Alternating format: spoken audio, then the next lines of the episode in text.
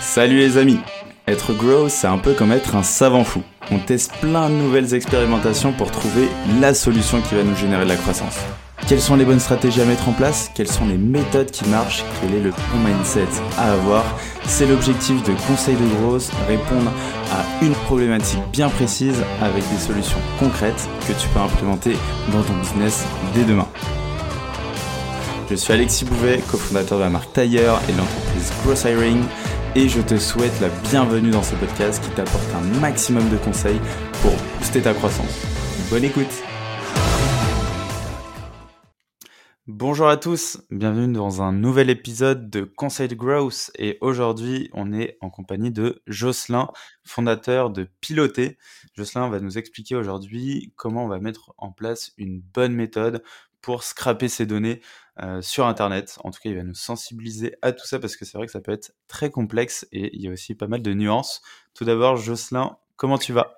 Bah, Super, et toi? Bah ouais, très très bien. Merci pour l'invitation. Bah, plaisir partagé. Tu as répondu présent euh, sur, le, euh, sur la communauté Gros Hacking France. Donc ça fait toujours plaisir de rencontrer de nouvelles personnes et, et des pairs. Jocelyn, est-ce que tu peux te présenter rapidement pour ceux qui nous écoutent, nous expliquer un peu ce que tu as fait, ton profil, etc. Ok, alors euh, bah, du coup je suis Jocelyn, je suis développeur web et euh, sous l'entrepreneur entre guillemets. Mmh euh, je développe plusieurs SaaS dans le scrapping, monitoring, retail et l'immobilier. Donc au niveau de mon parcours, j'ai fait pas mal d'alternances. j'ai travaillé chez Airbus dans le public mmh et après petit à petit j'ai quitté tout cet univers-là et je me suis mis à mon compte en faisant du consulting euh, dans le scrapping pour le coup. Et euh, divers euh, diverses activités qui m'ont permis en fait de créer des petits logiciels au début. Et après c'est des rencontres en fait hein, petit à petit j'ai mmh j'ai créé des solutions j'ai développé différents différents noms de domaines différentes marques et je les ai commercialisées ouais, ouais c'est ça tu as quand même créé plusieurs SaaS hein. oui Globalement, si tu veux nous présenter rapidement. Euh, je peux vous présenter euh, Piloter que j'ai commencé euh, il y a deux ans et que j'ai commencé à commercialiser il y a un an et demi. c'est un SaaS où je fais du scrapping at scale, c'est-à-dire qu'il y a des entreprises qui vont venir s'interconnecter à mon infrastructure en API et moi je vais fournir des grosses quantités de données. Par exemple, il y a des entreprises qui vont me dire bah, je veux récupérer plein de données sur euh, des entreprises euh, sur LinkedIn. Et euh, mmh donc moi, je vais connecter du coup, enfin, les développeurs ou les gros hackers que j'ai en face, ils vont venir s'interconnecter à mon infra et récupérer de la donnée at scale, c'est-à-dire que ça peut être des milliers, voire des millions de requêtes par semaine, mois. Ça dépend des clients. Et les use cases sont très différents. Ça peut être des données entreprises, euh, des données sur euh, de la bureautique, enfin il y a un peu tout, ça peut être de l'immobilier, ça peut être des motos, des voitures. Donc euh, moi je m'adapte énormément aux use case et je développe du sur-mesure pour aller chercher de la donnée et la mettre dans des bases de données, dans des CRM, voilà. Ça dépend vraiment de chacun et souvent en fait on essaie de trouver des solutions dans, dans le gros hacking et les clients qui viennent vers moi, ils ont souvent euh, pas mal de petits soucis, on décortique et, et après on trouve des, solutions. Et vous réglez ça ensemble.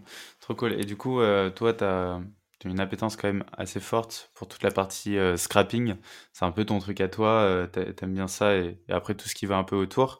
Est-ce que tu peux nous expliquer quelles sont un peu les, bah, les étapes pour scraper? Tout d'abord, la première étape, tu vois, qui va être bah, sûrement tu vois d'aller sur on, va aller souvent tu vois très facilement sur plein de sites différents euh, on, va aller chercher de la data qui va aussi être différente en, en fonction des sites. Comment tu entamerais ce processus de scrapping selon toi? Alors souvent euh, moi ce que je demande aux clients c'est quel site? Qu'est-ce que tu veux comme données et sur quel site?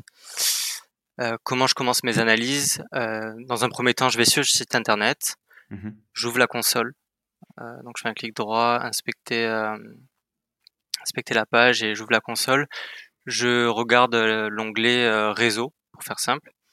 Et ensuite, je navigue sur le site et je regarde toutes les requêtes sur le site internet. Donc je vais regarder le JS, les API, etc., etc. Une fois que j'ai fait ça, j'utilise d'autres outils, par exemple Charles.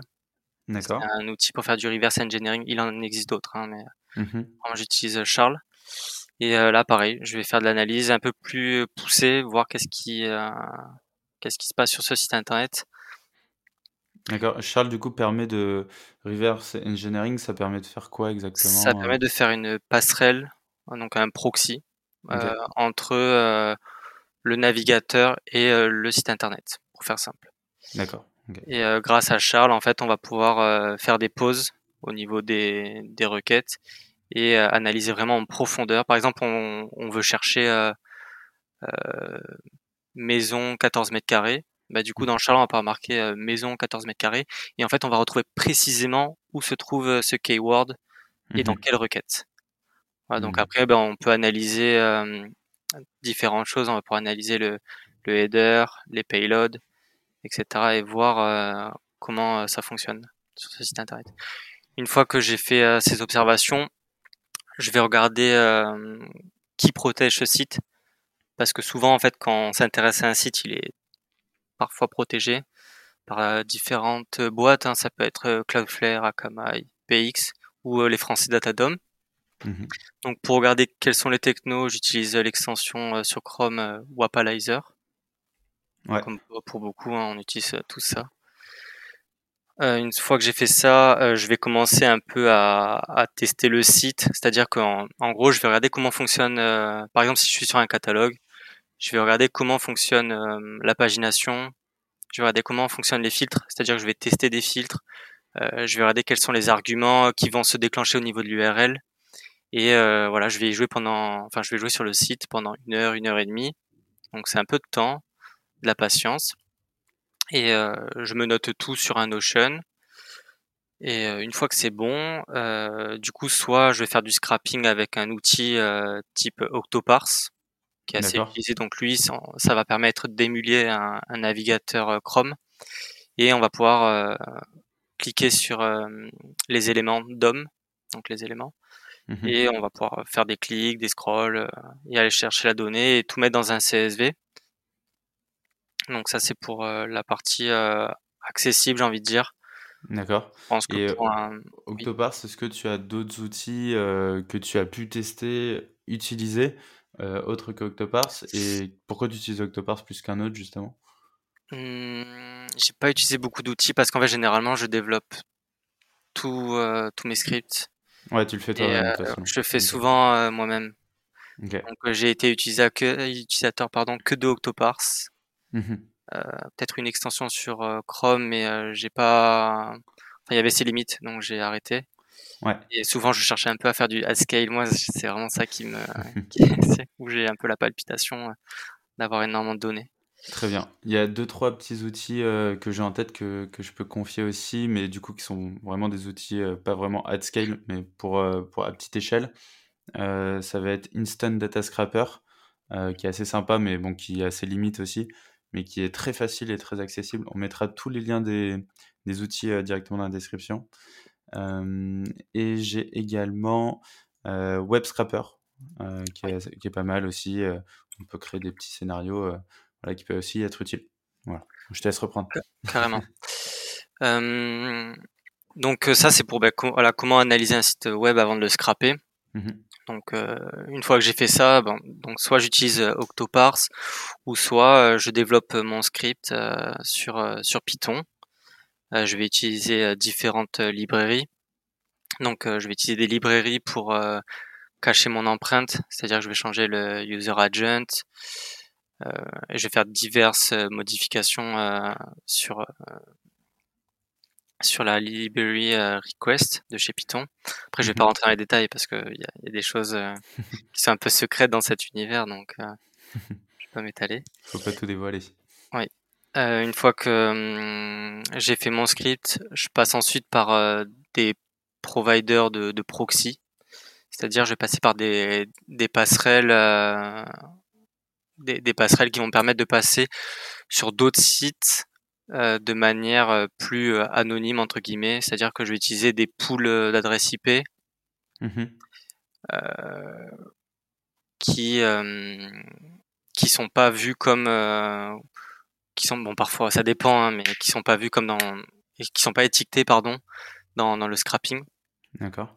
Et et une fois que j'ai fait ça, euh, bah, du coup, je commence à scraper et après, je vais mettre dans une base de données euh, soit du Postgres, soit du Elasticsearch.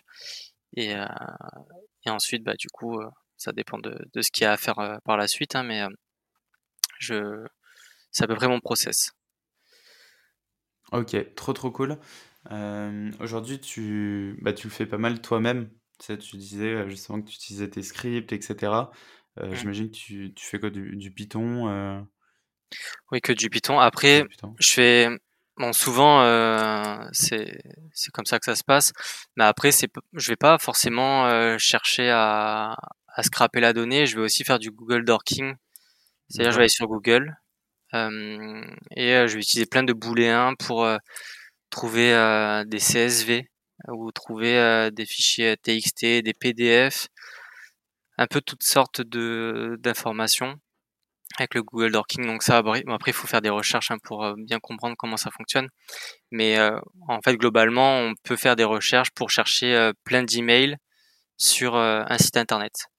Donc il mmh faudra qu'on le mette en description, hein, mais en gros, on peut dire entre guillemets l'email plus le site internet et on le met dans Google et en fait Google va nous montrer où apparaît cette, cette adresse email ou où se trouve euh, ce nom de domaine et sur quelle page? Donc ça c'est assez pratique parce que du coup en fait on peut trouver euh, des pages où il peut y avoir beaucoup d'adresses email. Bon, après ça dépend du use case, hein, bon, là on parle d'email. Ou sinon on peut tomber sur des fichiers euh, Excel. là par exemple j'ai eu le, le cas cette semaine où en faisant quelques recherches je tombais sur des gros fichiers Excel de prospection Mmh euh, de personnes qui l'avaient déposé sur des drives sur LinkedIn, euh, enfin sur euh, leur drive. Et c'était des fichiers de prospection LinkedIn. Donc parfois en fait, on n'est même pas forcé en fait à faire notre notre scrapping pour la prospection. On a juste un peu à faire du Google Dorking et on trouve d'autres fichiers. Donc ça peut faire gagner du temps aussi. Et moi je pense toujours qu'en fait il faut avoir un peu de, de malice dans, dans cet univers, dans, dans le gros hacking. Et le mmh. scrapping, faut toujours chercher à, à chercher euh, les, les petites failles en fait, hein, euh, et ne pas forcément euh, être dans, dans, dans les cases. Voilà. Ouais, sortir un peu de la, de la boîte et, et chercher autre part. Il y a aussi, bah, justement pour rejoindre ce que tu disais, tu vois, il y a, y a, pas mal de trucs que tu peux faire avec LinkedIn. Tu, tu mets site deux points et l'URL LinkedIn, bah, le, le, site LinkedIn du coup sur ta barre de recherche Google. Et après, tu peux mettre bah, soit effectivement un arrobase ou un je sais pas, 06 ou 07.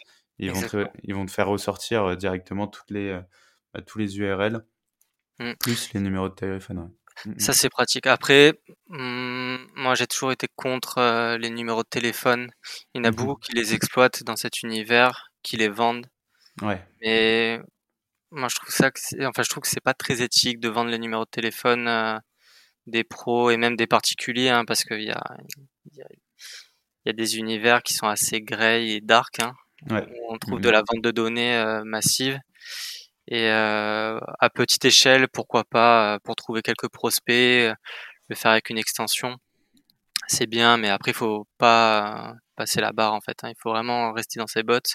Mmh parce que côté légalité, du coup, en fait, on peut, on peut vite passer du côté obscur.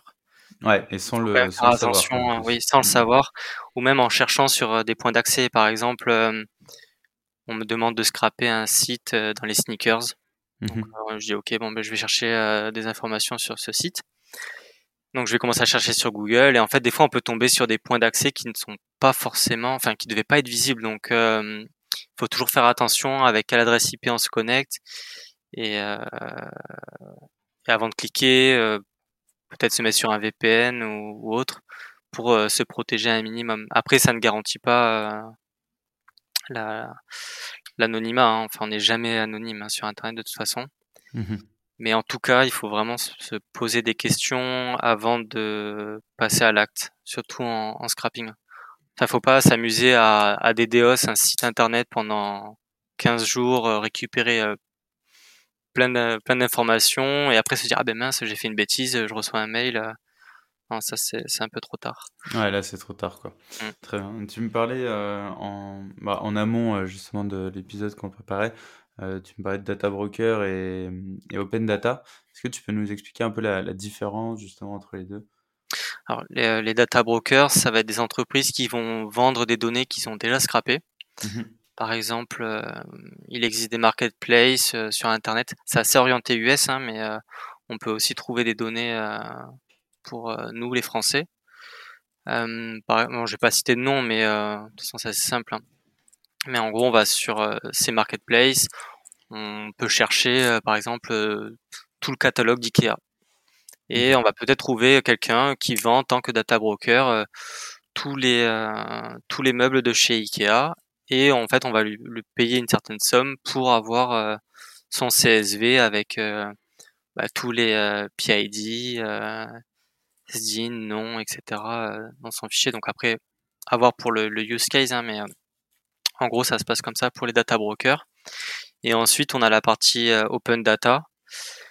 C'est-à-dire qu'en fait sur Internet on trouve plein de bases de données qui sont ouvertes et il y a eu un gros travail au niveau de, du gouvernement en France avec Etalab qui a été fait mmh pour ouvrir un certain nombre de données.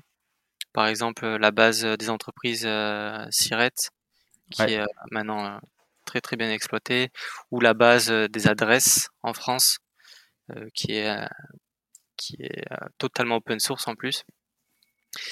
Donc voilà, il y a ces deux, deux parties. Et parfois, moi, je pense qu'il faut souvent regarder le, du côté euh, de l'open data parce qu'il y a plein de gens qui partagent euh, en cherchant un peu sur Google ou sur GitHub. On trouve, euh, on peut trouver des CSV ou on peut trouver des petites pistes en fait qui peuvent nous amener à, à trouver des, des, des CSV sans payer. Mmh Vraiment, en fait, quand on passe par un data broker, ça veut dire que la donnée est, est difficile d'accès ou il y a une grosse quantité de données. Ok, je vois. toi, ce que, toi, ce que tu aimes bien aussi, c'est toute la partie bah, scrapping à grande échelle, at scale. Euh, mmh. Est-ce que tu peux nous expliquer un peu le gap entre les deux? Euh, Qu'est-ce que tu entends par le at scale? C'est quoi vraiment la différence euh, que tu vois? Le at scale, c'est quand on parle de, quand même de millions de requêtes par mois mmh sur certains sites. En fait, on parle déjà en fait quand on parle sur du at scale, on sait vers quoi on va et euh, le problème il est bien identifié. Généralement, euh, enfin moi ce que je vois souvent, c'est qu'il y a des personnes ils veulent scraper ça, mais en fait ils savent pas vraiment pourquoi, pour qui et c'est quoi le but. Surtout euh, pourquoi scraper autant de autant de données. Donc moi ce que j'essaie de de rappeler à certaines personnes, c'est de pourquoi ces données et euh, pourquoi autant? Est-ce qu'il y a vraiment euh, un besoin? Est-ce qu'on doit mettre autant d'énergie? Et euh, si oui, ben, go, on y va. Mmh Mais en, tout cas, ça, ça prend du temps et ça peut coûter de l'argent. Le, scrapping, dès qu'on commence à faire du high scale, en fait, il faut prendre en compte beaucoup de paramètres. C'est-à-dire que quand on va prendre, prendre le cas de LinkedIn, mais il va falloir envoyer par exemple 5 euh, millions de requêtes, bah, du coup ça va consommer en proxy, parce que généralement euh, les, euh, les vendeurs de proxy vont faire payer au giga ou ils vont faire payer les IP mmh pour qu'on puisse passer par leur, par leur passerelle. Ensuite, il va falloir prendre en compte la bande passante. Ça va dépendre des hébergeurs, mais il y a des, certains qui vont faire payer à partir de, de 1 Tera.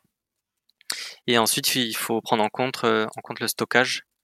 Euh, est-ce qu'on va euh, scraper 100 gigas ou 5 Tera? Donc là, il faut aussi prendre en compte ce paramètre. Ok, je vois. Et, est-ce que tu vois d'autres... Bah là, on a pas mal de limites là, dont, tu as parlé qui sont plutôt techniques, financières. Est-ce que mmh tu en vois d'autres justement sur la partie, bah, je sais pas si tu as des exemples ouais. Pour, euh, pour LinkedIn, bah, il y a cet exemple hein, qui revient souvent, c'est euh, les cookies. Euh, pour ceux qui veulent faire du scrapping en temps réel, on est souvent euh, limité et on peut pas faire autant de requêtes qu'on veut. Enfin, c'est pas open bar chez LinkedIn. Mmh enfin, on prend cet exemple, hein, mais euh, c'est, il faut, faut, faut y aller petit à petit et en, en, mettant des limites. Par exemple, on, on peut aller scraper 10 000 compagnies par jour et par cookie. Ça, c'est un exemple concret mmh et que pas mal de personnes, enfin une minorité sait. Mais globalement, un cookie, 10 000 compagnies par jour. Et ça, c'est une limite à ne pas dépasser parce que si on dépasse cette limite, LinkedIn va ban le compte ou le cookie et ensuite on va être un peu flag et ça devient de plus en plus difficile. Donc après, sur les limites, en fait, c'est elles interviennent souvent en fait quand on doit passer par de la connexion en fait. Euh, quand on doit se connecter, on peut être limité. Mmh ok. Et il y a une notion aussi, j'imagine, euh, bah, tu peux avoir aussi une limite euh, un peu légale. là, on en parlait un peu tout à l'heure. Comment on sait si on est dans la légalité ou non Alors là, très clairement, pour LinkedIn, on est tous dans l'illégalité. Parce qu'en fait, on enfreint euh, CGU, CGV euh, en utilisant euh, les différentes solutions qu'on connaît en France. Qu'est-ce qu'on encourt? Je sais pas exactement. Je suis pas le plus spécialisé. C'est un peu le problème du métier de gros hacker. Mmh Et ça mériterait d'être beaucoup plus encadré par les boîtes parce que parfois en fait on voit des gros hackers qui partent un peu dans tous les sens et qui se retrouvent avec des fichiers assez aberrants avec beaucoup beaucoup de données perso et au niveau de la légalité ben là si on parle de GDPR on n'est pas du tout dans les clous donc mmh c'est vrai que ça pourrait être drôle dans une formation un peu grosse d'avoir une brique euh, vraiment légal à t'expliquer euh, bah, qu'est-ce que tu peux faire et qu'est-ce que tu peux pas faire, parce que c'est vrai qu'aujourd'hui, on n'est pas du tout, bah, pas bien en tout cas, sensibilisé à ça. Carrément. Et ça, c'est un gros pain pour euh, tout le monde. Après, les plus experts peut-être savent, ou chez les startups qui sont très, très, très tech et, et à jour, ou même accompagnés par des fonds d'investissement avec des avocats, etc. Là, c'est beaucoup plus facile pour eux. Mais sinon, pour les gros hackers qui sont dans des boîtes de 20 à 25 personnes, ils mériteraient euh, d'avoir des formations sur ce qui est autorisé et pas autorisé. cool. Bah, merci à toi en tout cas, Jocelyn. tu nous as vraiment plongé dans, ton univers. On arrive à la, fin de l'épisode. Une question que j'aime bien poser, c'est euh, est-ce que tu as un dernier conseil d'amis euh, pour ceux qui nous écoutent? Hmm. Euh, en gros, hacking en général, moi je pense qu'il faut souvent avoir un peu la malice et chercher sur Google mmh euh, les, les réponses à nos questions. Ouais. Ce que je pourrais ajouter. Ouais, ça, je suis assez d'accord. Et bah, on le fait un peu naturellement, mais on va pas aller plus loin parce que souvent on a l'habitude d'avoir la réponse très vite. Alors que là, je pense que tu penses euh, un peu au mindset de Vraiment aller creuser quoi et aller, aller, creuser, oui, exactement. Mmh par exemple, euh, moi des fois je cherche des, mmh, enfin je cherche des, des réponses et je vais sur GitHub et euh, je vais limite ouvrir tous les répertoires GitHub pour euh, voir qu'est-ce qui se passe, comment ils ont fait, qu'est-ce qu'ils ont exploité, pourquoi ci, pourquoi ça? Donc du coup, on se retrouve à vite passer une heure, deux heures, trois heures. Ça, ça peut vite prendre beaucoup de temps. Mais euh, du coup, on apprend énormément et il faut euh, s'auto-former euh, dans l'univers du growth. En passant du temps aussi sur bah, le Slack de Growth Hacking France ou le forum de growthhacking.fr. Faut pas mmh hésiter à mettre des topics, poser des questions, même si c'est peut-être bateau pour certains, il faut quand même poser la question. Il y aura toujours des gens qui vont venir y répondre. Surtout sur le growth hacking, enfin sur le forum de growthhacking.fr. Ouais, clairement. Je fais petite pub pour eux. Euh. tu as raison, franchement, ils font un très bon taf, donc euh, ils méritent amplement. Trop cool. Bah, merci à toi en tout cas, Jocelyn. Euh, c'était top. Merci pour cet épisode, et puis je te dis à très vite. À très vite. Salut. Salut, ciao. J'espère que cet épisode t'a apporté de la valeur. Si tu veux me motiver et me soutenir pour faire encore plus de contenu, tu peux mettre 5 étoiles sur Apple Podcast et me confier tes problématiques en commentaire. Tu peux aussi le partager autour de toi si tu penses qu'il peut aider. On se retrouve la semaine prochaine pour un nouvel épisode. En attendant, prends soin de toi.